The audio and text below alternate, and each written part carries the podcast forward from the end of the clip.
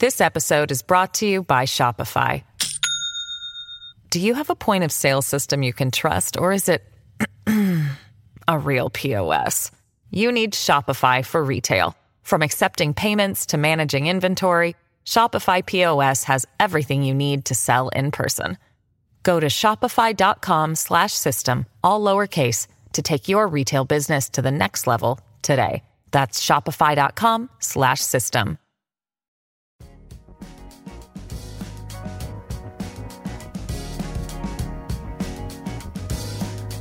Al día con Tribunito por la mañana. A continuación, la actualidad informativa nacional e internacional este 4 de diciembre del 2023.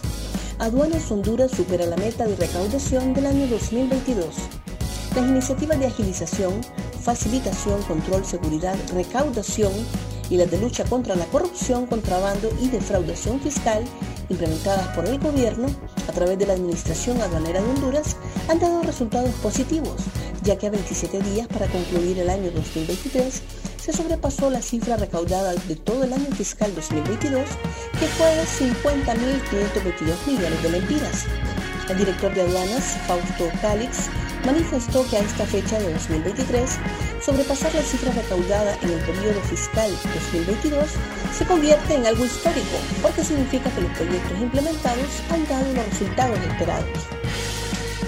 Juzgado admite 22 pruebas contra la Barbie fiscal. En el Juzgado de Letras de lo Penal, con competencia nacional en materia de criminalidad organizada y corrupción, la audiencia inicial en el caso contra la fiscal Francia Sofía Medina fue suspendida tras la presentación de pruebas por parte de las partes procesales. La Barbie fiscal fue culpada de cinco delitos. Establece la resolución que será revelada hoy al mediodía, según determinó la jueza de letras penal con jurisdicción nacional. Durante la suspensión se recibieron 22 pruebas documentales, una pericial y una testifical por parte de la Fiscalía. Segunda temporada ahora es con los Narco Juniors. La última captura de alto impacto realizada por los agentes de la Dirección Policial Antidrogas dejó al descubierto el surgimiento de nuevos carteles criminales que operan en zonas invadidas por años por el crimen dedicado explícitamente a la distribución de drogas, zonas ahora jefeadas por los denominados Narco Juniors.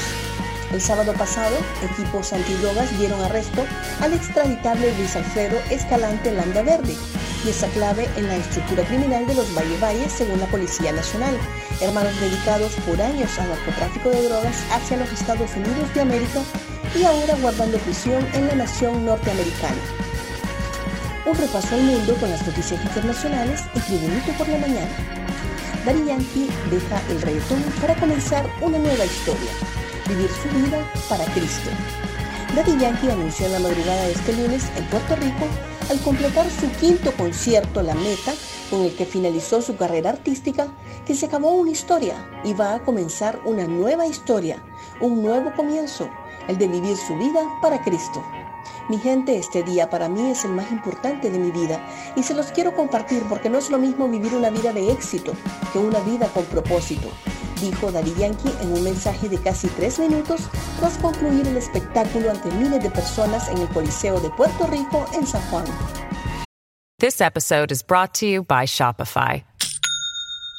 Do you have a point of sale system you can trust, or is it a real POS? You need Shopify for retail. From accepting payments to managing inventory, Shopify POS has everything you need to sell in person.